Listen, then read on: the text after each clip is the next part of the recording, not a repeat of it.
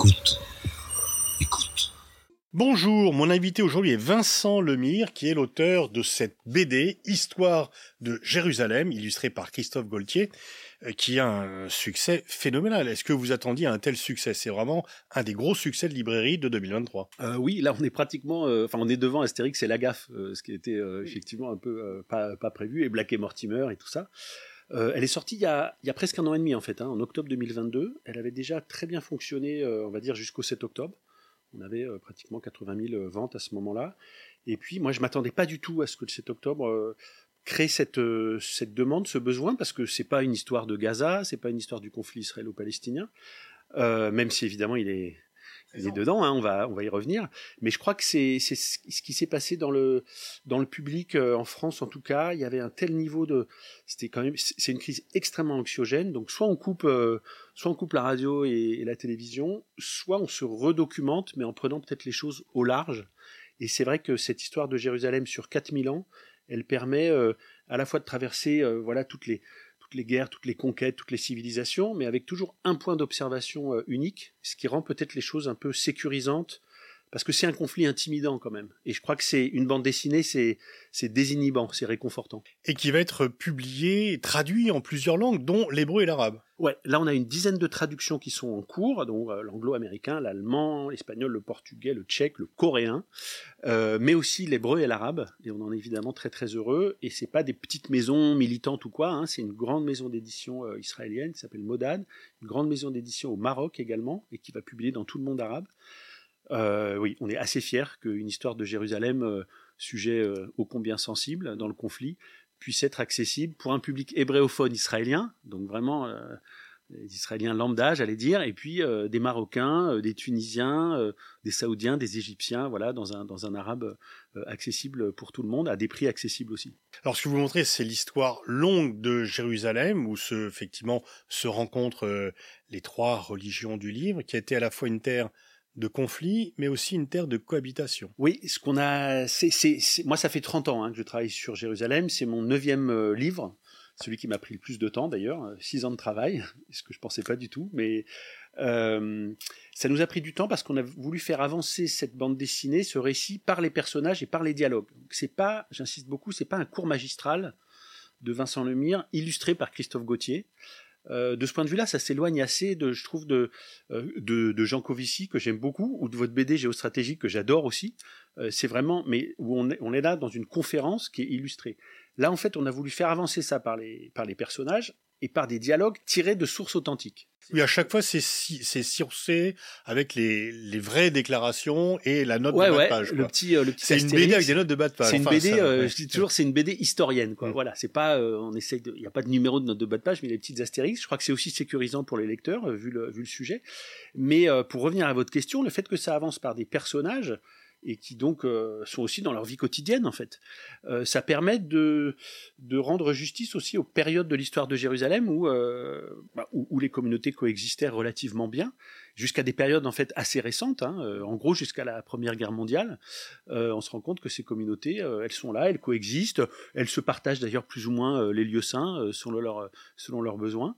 Et voilà, c'est un peu comme dans l'actualité, quand vous ouvrez, quand vous ouvrez le journal ou vous, vous allumez la télé, on ne va pas vous dire tout se passe bien à Jérusalem ou tout se passe bien en Israël-Palestine.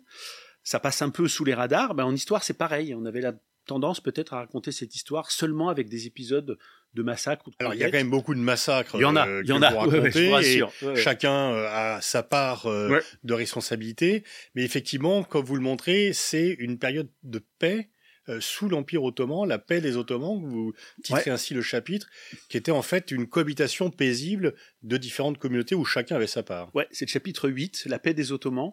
Euh, alors pour ceux qui nous regardent, hein, dans cette BD, il y a 10 chapitres qui font à chaque fois 25 pages. C'est une demi-heure de lecture à peu près.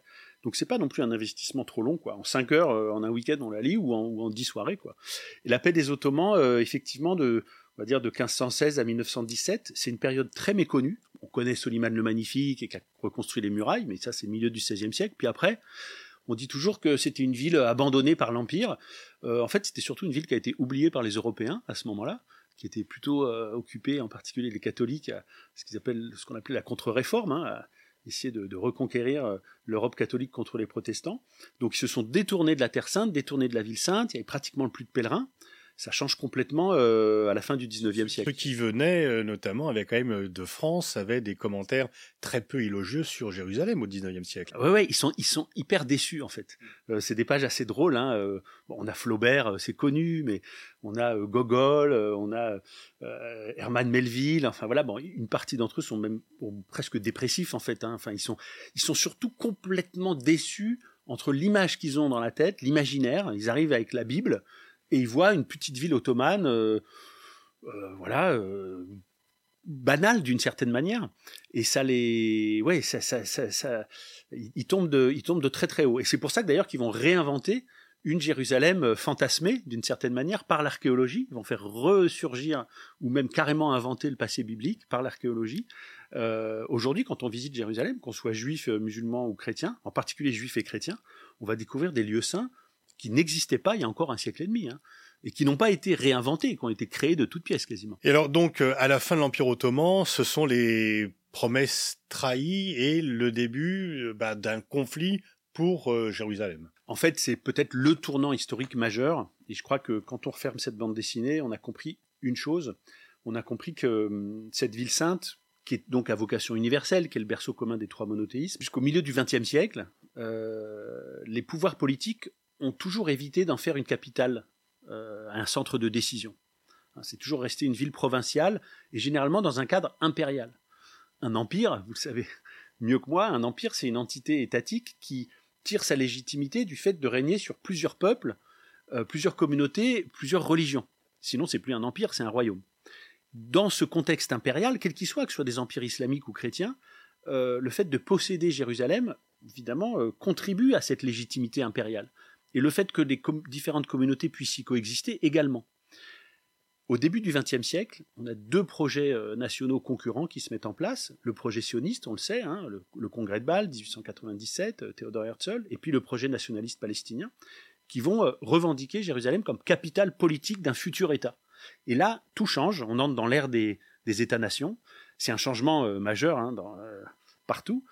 cette cet affaiblissement et finalement cette chute euh, des, euh, euh, des horizons impériaux. Et le conflit actuel, c'est un conflit, c'est un conflit qui fait basculer Jérusalem dans l'ère des États-nations et donc dans ce qu'on appelle aujourd'hui le conflit israélo-palestinien.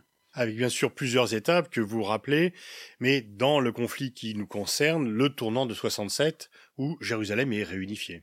Le tournant de 67, il est absolument majeur. on le comprend de plus en plus en fait plus le temps passe et plus on comprend que 67, euh, on a appelé ça parfois le tournant messianique hein, dans l'histoire israélienne. Euh, c'est vrai que c'est une victoire d'une certaine manière miraculeuse, euh, qui a un peu tourné à la tête non seulement des dirigeants israéliens, mais aussi de, l'opinion publique israélienne. C'est aussi la reconquête de la vieille ville de Jérusalem, ou la conquête en fait tout court, puisque l'État d'Israël n'avait jamais été souverain sur, sur Jérusalem.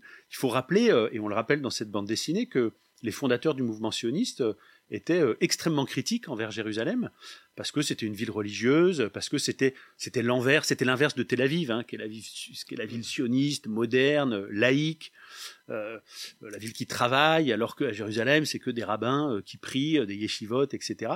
Herzl a des mots très très durs sur sur Jérusalem. et de fait, en 1948, les Israéliens se contentent assez bien, en tout cas de Jérusalem-Ouest, où ils vont, dont ils vont faire leur capitale.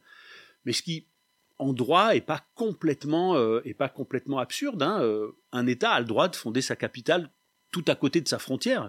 Par exemple, euh, la France pourrait dire on va déplacer notre capitale à Strasbourg parce qu'on veut que on veut que la France soit mieux reliée au centre de décision européen. Mais bon, il faut il faudrait que ce soit à l'ouest de la frontière. Il faudrait pas que ce soit côté, faut pas que ce soit à l'est. Il faudrait pas que ce soit sur le territoire allemand. Donc en 1950, les Israéliens décident de faire de Jérusalem ouest leur capitale. Mais 1967, c'est complètement autre chose. Ça va déboucher sur l'annexion de Jérusalem-Est, alors que les Israéliens se gardent bien d'annexer la Cisjordanie. Et puis euh, la fameuse loi de 1980, hein, qui est une loi fondamentale hein, dans, dans ce contexte israélien où il n'y a pas vraiment de constitution. Donc on vote des lois fondamentales qui finissent par créer un corpus de un corpus constituant, on va dire. Et cette loi de 1980, elle affirme que Jérusalem-Ouest et Est est la capitale éternelle, une et indivisible de l'État d'Israël. Et c'est là qu'effectivement ça contrevient absolument, totalement au droit international, puisque une capitale est fondée sur un territoire occupé. Imaginons si euh, la Russie demain euh, décidait de faire de, de déplacer la capitale de Moscou à une région du Donbass, par exemple. C'est absolument impossible. Et c'est à ce moment-là qu'effectivement la communauté internationale va se mobiliser, en particulier pour que toutes les ambassades qui étaient encore à Jérusalem-Ouest déménagent jusqu'à Tel Aviv. Avec aussi un épisode que vous rappelez qui est peu connu, c'est la destruction du quartier des Maghrébins en 67. Très rapide. Oui, alors ça, j'y ai consacré un livre, à peu près au même moment, pendant que je rédigeais cette bande dessinée qui était un peu mon, mon jardin secret. La bande dessinée, je, la, vous ai dit, six ans de travail, c'était surtout le week-end et, mes soirées. Mais dans ma vie officielle, euh, je rédigeais une HDR, habilitation à diriger des recherches, la deuxième thèse, consacrée à l'histoire de ce quartier maghrébin, très peu connu, fondé par Saladin à la fin du XIIe siècle, et on le voit d'ailleurs dans la, dans la BD, par le fils de Saladin plus exactement, pour accueillir les pèlerins originaires du Maghreb. Hein. Il s'agit pour Saladin de, de réislamiser Jérusalem.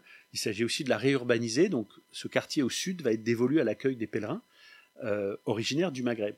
Et ce qui est euh, incroyable, et ça dit beaucoup de choses de cette longue histoire de Jérusalem, donc ce quartier fondé à la fin du XIIe siècle fonctionne encore très bien au milieu des années 1950, au début des années 1960. Et il y a des liens encore très forts entre, euh, entre les familles restées au Maghreb et les familles installées à Jérusalem. Et on fait des allers-retours, les cousins, les oncles, les tantes, etc.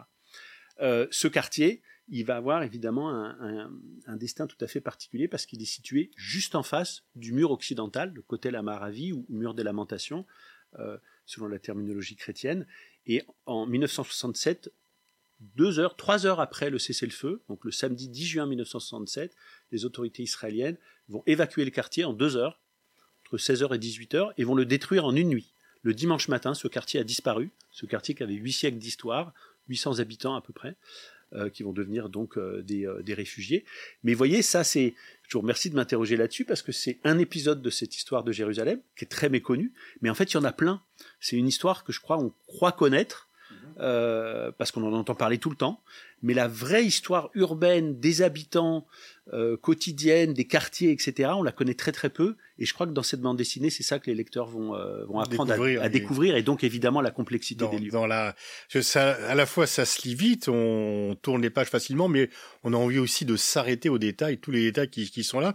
Vous parlez du tournant de 80, donc la plupart, euh, tous les pays, en fait, aucun pays ne reconnaît Jérusalem comme capitale de l'État d'Israël. Et le nouveau tournant, c'est l'arrivée de Donald Trump au pouvoir. Et d'ailleurs, plus sous la pression de chrétiens évangélistes que euh, de la communauté juive américaine, qui lui va non seulement reconnaître Jérusalem comme capitale d'Israël, et y transférer l'ambassade oui, oui, ce qui va avoir des, euh, des, conséquences, il va y avoir des, des, affrontements très durs à Gaza déjà, hein, euh, avec, avec, des dizaines et des dizaines de morts dans cette même journée, hein, le, pendant qu'on est en train d'inaugurer et de boire du champagne à l'ambassade, dans la nouvelle... Euh, euh, ambassade euh, américaine, il y a des dizaines de morts par balles réelles euh, à Gaza. Et vous avez raison de dire que le soutien, le soutien à cette démarche, il vient en particulier des évangélistes américains. Et ça, dans la bande dessinée, j'en ai beaucoup parlé. Et ça aussi, ça justifie la longue durée. Parfois, il y a peut-être pour les gens qui nous regardent, souvent il y a cette idée de dire mais comment ça se fait que le projet sioniste, qui était au départ un projet socialiste, de kibbutzim, collectiviste, laïque, aujourd'hui est un projet messianiste religieux? On comprend pas en fait. Mais c'est une vision un peu myope de l'histoire. Et, vous savez, euh, bien sûr, euh, mais peut-être ceux qui nous regardent ne savent pas, qu'il y a aussi un projet proto-sioniste hein, au XVIIIe siècle, XIXe siècle, qui est un projet de restauration messianique, qui est en particulier euh, porté effectivement par des évangélistes, qui sont un peu perchés, souvent anglo-saxons, anglais ou anglo-américains. Souvent antisémites souvent parfaitement antisémites, et ils le sont toujours d'ailleurs, parce que en fait, il faut euh, pour que la fin des temps advienne et le jugement dernier, l'Apocalypse, etc. Donc c'est pas un agenda super euh, joyeux, mais c'est leur agenda. Mais il faut que tous les Juifs, pratiquement tous les Juifs de diaspora, donc qui sont dispersés euh, sur la planète, soient rassemblés en terre d'Israël. Il faut restaurer le royaume d'Israël. Donc en fait, raconter ces racines proto-sionistes, et on le fait dans cette bande dessinée, ça permet aussi de montrer que voilà l'histoire du sionisme, elle est euh, extrêmement complexe, c'est une espèce de galaxie idéologique, et qu'en fait le sionisme travailliste de Ben Gourion, etc., peut-être n'aura été qu'une parenthèse dans cette histoire-là, et peut-être qu'aujourd'hui on a des retours de flamme, un peu vertigineux pour l'historien, hein, C'est comme si euh, arrivaient aujourd'hui au pouvoir en Israël avec le soutien des évangélistes américains, ceux qui avaient déjà ce projet-là euh, à la fin du, euh, du Mhm. 18e et au début du 19e siècle. Parce qu'il y a bien sûr le conflit entre Israéliens et Palestiniens, mais il y a aussi un conflit interne entre Israéliens euh, sur la nature de la société. Oui, c'est ça aussi, c'est ce que cette bande dessinée euh, arrive à montrer parce que bon, Jérusalem, c'est une ville religieuse. hein. Pour tout le monde, on pense Jérusalem, on pense évidemment le dôme du Rocher, la mosquée Al-Aqsa, on pense euh, au Saint-Sépulcre, on pense à la basilique de la Nativité à Bethléem qui est pas très loin, on pense au mur occidental côté la Maharavi pour les Juifs. Donc c'est une ville religieuse. C'est une ville de pèlerinage. Hein. De ce point de vue-là, ça fait penser à la Mecque. Voilà. C'est aussi ça qui fait que c'est une ville monde, une ville globale. C'est-à-dire qu'on y vient de très loin, soit pour prier, soit pour mourir. hein. Il y, y a énormément de cimetières à Jérusalem depuis toujours. Mais il y a aussi des gens qui y vivent depuis toujours, ne serait-ce que pour accueillir les pèlerins. Il faut les nourrir, il faut les loger, il faut les soigner, il faut les enterrer s'ils viennent à mourir. Donc cette tension entre justement une, une histoire citadine, urbaine, quotidienne, profane d'une certaine manière, et une histoire euh, religieuse, eschatologique, messianique, en fait, elle a toujours été, euh, elle, guide en fait euh, cette, cette histoire de Jérusalem sur la longue durée. Par moment, ben, par moment, c'est les citadins qui l'emportent. Et on raconte, on, ra- on raconte ça à la fin du 19e, début 20e siècle. Ça aussi, c'est un épisode complètement méconnu. On a une municipalité mixte qui fonctionne à Jérusalem. Ça veut dire que toutes les semaines, il y a un conseil municipal dans lequel siègent euh, des Arabes musulmans, euh, des chrétiens, des Juifs, euh, des Grecs, des Arméniens, enfin tout- toutes les communautés en fait, pour régler les problèmes citadins, transport public, ramassage des ordures, et ça, ça permet de faire de la coexistence et du bon voisinage. Et puis il y a d'autres moments où en fait ce sont les religieux qui prennent le pouvoir, euh, mais ça peut être Al-Hakim, hein, euh, avant les, croi- les croisades, hein, qui décident de purifier Jérusalem et de détruire toutes les églises. Ça peut être les croisés, euh, qui décident de massacrer euh, tous les musulmans, tous les juifs, mais aussi tous les chrétiens qui sont pas catholiques, donc en fait à peu près tout le monde. Euh, ou ça peut être aujourd'hui, hein, on voit bien des religieux, des, des religieux fanatiques ou suprémacistes qui ont un agenda dont on voit bien qu'il a rien à voir avec l'intérêt bien compris des habitants de cette ville. Voilà. C'est Il cette ville qui s'oppose bien sûr aux euh, Palestiniens, mais également aux chrétiens. Alors c'est ça qui est euh, extrêmement récent. Et c'est- c'est peu connu et peu visible. Ça, c'est extrêmement récent. On le comprend aussi euh, euh, avec euh, avec cette bande dessinée, avec la longue durée. C'est-à-dire que on comprend aussi que ce qu'on ce qu'on présente aujourd'hui comme un conflit immémorial entre les musulmans et les juifs, en particulier euh, euh, sur le territoire israélo-palestinien, euh, ben en fait, euh, on oublie que c'est un conflit relativement récent. On oublie, euh, j'en parle dans cette bande dessinée, qu'il y a des épisodes très durs d'affrontement entre euh, juifs et chrétiens. Alors au début du XXe siècle, c'est plutôt les chrétiens qui tiennent le haut du pavé et qui sont d'authentiques antisémites et qui euh, agressent euh, euh, les juifs, les juifs de, de Jérusalem. Aujourd'hui, c'est plutôt euh, euh, les colons euh, israéliens hein, qui crachent euh, ou qui agressent physiquement euh, les prêtres euh, ou les moines euh, ou les moines chrétiens. Mais ça permet aussi de remettre un peu, euh, j'allais dire, l'église ou la, ou la synagogue ou la mosquée au milieu du village, je sais Oui. pas. Euh, ça permet de remettre un peu les pendules à l'heure, c'est-à-dire de encore une fois, de montrer que les conflictualités qu'on nous présente aujourd'hui comme, comme éternelles, etc., sont généralement assez récentes. Ça peut rendre un tout petit peu optimiste, parce qu'à partir du moment où on considère que ces conflictualités se sont reconfigurées et sont euh, en partie récentes, bah, ça veut dire qu'elles peuvent se dénouer et se reconfigurer euh, autrement. Un des, un des effets de lecture de cette bande dessinée. Alors, euh, Capital Impossible, c'est votre dernier chapitre. Euh, bon, la guerre a repris de façon intense. Les accords d'Abraham étaient une paix entre pays qui n'étaient pas en guerre, donc euh, on sont venus un peu jouer un rôle de sédatif par rapport euh, au conflit. Euh, là, nous sommes début février. Euh, comment vous voyez l'avenir de Jérusalem et est-ce que euh, on est dans une impasse, c'est plutôt un fossé qui va continuer à se creuser, ou est-ce qu'il y a des motifs d'espoir? Est-ce que Jérusalem pourra de nouveau être partagée? Alors que euh, il y a quand même une majorité d'Israéliens pour dire que non, c'est la capitale inévitable et que euh, l'hostilité qu'il y a entre les deux courants israéliens, l'hostilité à Netanyahou n'est pas forcément une adhésion à un partage de Jérusalem. Oui, non, non, vous avez entièrement raison. Euh, en fait, il y a deux façons de répondre. Il y a globalement, moi, j'ai jamais considéré, et bien avant le 7 octobre, hein, que Jérusalem était le point le plus dur du conflit israélo-palestinien. De ce point de vue-là, je me distingue de, de- de- de nombreux observateurs. Pourtant, c'était le point d'achoppement à Camp David en 2000. Oui, mais il a été d'une certaine manière mis en scène. Ce serait très long, hein, mais parce qu'effectivement, tracer une ligne, une nouvelle ligne verte entre des quartiers juifs et musulmans euh, qui, qui, qui, coupent des rues en trois ou en quatre, un peu comme on a essayé de le faire à Hébron, euh, c'est pas possible. Euh, Jérusalem, c'est un, un problème moins insoluble d'une certaine manière que la question des réfugiés, du droit au retour ou la question des colonies, de mon point de vue. La grosse erreur des anglo-saxons au moment des, du processus d'Oslo et jusqu'à Camp David, vous avez raison, ça a été de rester en permanence sur ce schéma de la partition, c'est-à-dire de la division en fait. D'abord, effectivement, ça rencontre euh, l'hostilité de la société civile euh, israélienne, et en partie palestinienne d'ailleurs, parce que qui veut voir des checkpoints et des barbelés au milieu de la ville sainte? D'abord, est-ce que c'est possible? Euh, qui veut revoir effectivement euh, un, mur euh, comme le mur de Berlin, euh, comme on avait avant, avant en 1967. Ce qui a été oublié, c'est une logique éventuelle de partage, c'est-à-dire une capitale pour deux États. Il y a des institutions nationales israéliennes qui s'installent à l'ouest, ça tombe bien, ils y sont déjà, parce que les dirigeants israéliens des années 50 n'étaient pas si, si étaient relativement raisonnables. Donc ce qu'on appelle le quartier du gouvernement à Jérusalem, vous avez été, c'est à 3-4 kilomètres à l'ouest des remparts de la vieille ville. Une des solutions pourrait être d'étendre le périmètre de cette municipalité plus à l'est, en englobant par exemple Aboudis, où a été construit euh, le futur Parlement palestinien d'ailleurs, hein, qui est un bâtiment vide aujourd'hui mais qui existe toujours, et puis euh, faire de cette, de cette capitale euh, effectivement une capitale pour deux États, avec à peu près 50% de, de, ressortissants israéliens et 50% de ressortissants palestiniens, qui payent leurs impôts locaux à cette euh, entité euh, commune et partagée, qui siègent dans le même conseil municipal, mais qui payent leurs impôts nationaux ou qui votent aux élections nationales des deux côtés. Il y a des solutions en fait. Hein. Si vous regardez le cas de Bruxelles, c'est pas beaucoup beaucoup plus compliqué. Ce qui manque évidemment, c'est la solution politique euh, globale. Mais j'insiste sur un point, et ça aussi les lecteurs de cette bande dessinée vont l'apprendre.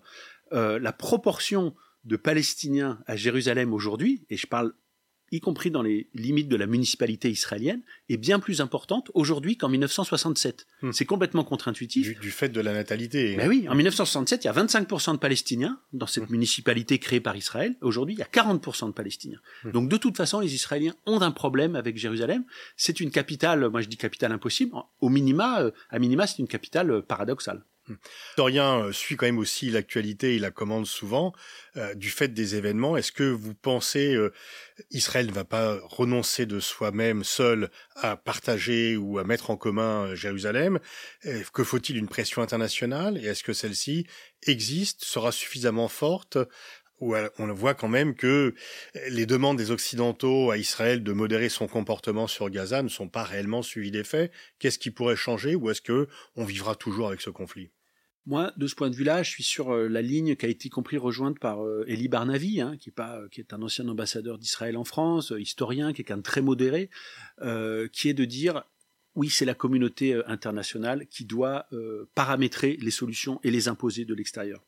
Également la déclaration de Joseph Borrell il y a quelque temps, c'est-à-dire qu'en fait, il faut arrêter de laisser négocier des partis euh, dont le rapport de force est complètement déséquilibré. Hein. C'est une mmh. négociation dissymétrique, ça a échoué pendant le processus d'Oslo. Les Israéliens ont été euh, avec le soutien américain en fait, hein, et les Américains n'étaient pas, vous avez raison, n'étaient pas euh, honest, broker. honest broker comme on dit. Hein, ils étaient, ils étaient d'une certaine manière jugés partis. Euh, les, les, Palestiniens ont en fait abattu leur jeu immédiatement au début du processus d'Oslo, c'est-à-dire ils ont reconnu l'État d'Israël dans les frontières de 67 en pensant qu'ils allaient avoir un État palestinien souverain dans les 22% restants. Et c'était pour eux un aggiornamento idéologique et diplomatique incroyable, quoi. Mais ils ont abattu toutes leurs cartes. Et ensuite, ils se sont fait piéger petit à petit avec les zones A, les zones B, les zones C, etc. Et, et la poursuite de la colonisation. Et la poursuite de la colonisation qui n'a fait que s'accélérer, en fait, euh, à partir du moment du processus d'Oslo, notamment avec d'ailleurs euh, les migrations euh, russes qui arrivaient à peu près au même moment. Euh, donc, moi, je suis, je suis, je, je suis persuadé qu'une solution ne pourra être qu'imposée de l'extérieur. Hein, c'est cette fameuse formule de Barnavi qui dit, voilà, il faut aidez-nous à divorcer et paramétrer, euh, voilà, dans un couple, euh, quand il y a de la violence, on ne dit pas, euh, on laisse pas le couple, y compris la femme, qui, on leur dit pas, bah occupez-vous tous les deux et arrangez-vous. Oui, mais il y a un juge qui a une autorité. Voilà, il y a un juge, voilà, il y, a, y, a, un tiers, il y a un tiers. Alors de ce point de vue-là, je serais, vous avez raison, ce qui se passe, ce qui se passe aujourd'hui, à l'heure où on parle, peut nous rendre extrêmement pessimistes, et ce qui se passe à Gaza est absolument catastrophique, et il y a un, un risque existentiel pour la population palestinienne de Gaza. En même temps, moi, je serais pas absolument pessimiste dans le sens où je pense que Joe Biden a deux problèmes et une solution. Le premier problème, c'est le conflit israélo-palestinien. Le deuxième problème, c'est sa réélection. Et en fait, euh, il doit absolument bouger là-dessus. On commence à entendre des choses hein, sur une reconnaissance peut-être unilatérale d'un État de Palestine euh, par la Grande-Bretagne et les États-Unis, ou en tout cas qui ne mettraient pas leur veto. Qui le ferait avant la France? Mais, Non, mais il y a des choses. Ben, enfin, je lis des choses ces derniers jours qui sont assez troublantes. Je pense que Biden, euh, voilà, mais c'est un fusil à un coup. Hein. C'est un fusil à un coup. Donc euh, voilà, on, on, on, peut être, on peut être très pessimiste à très court terme et euh, relativement optimiste. On est dans une situation tellement catastrophique. Je pense qu'il y a une prise de conscience des dirigeants euh, internationaux. Reste à savoir s'ils réussiront, en particulier à écarter Netanyahou, qui est évidemment le problème aujourd'hui. Hein. Puissez-vous être entendu En tous les cas, lu ça, vous l'êtes. Euh, je souligne donc le très grand succès de cette BD que je ne saurais que recommander pour ceux euh, qui ne l'ont pas encore euh, lu. L'histoire de Jérusalem. Christophe Gaultier pour les illustrations et Vincent Lemire pour le texte. Merci Vincent. Merci beaucoup.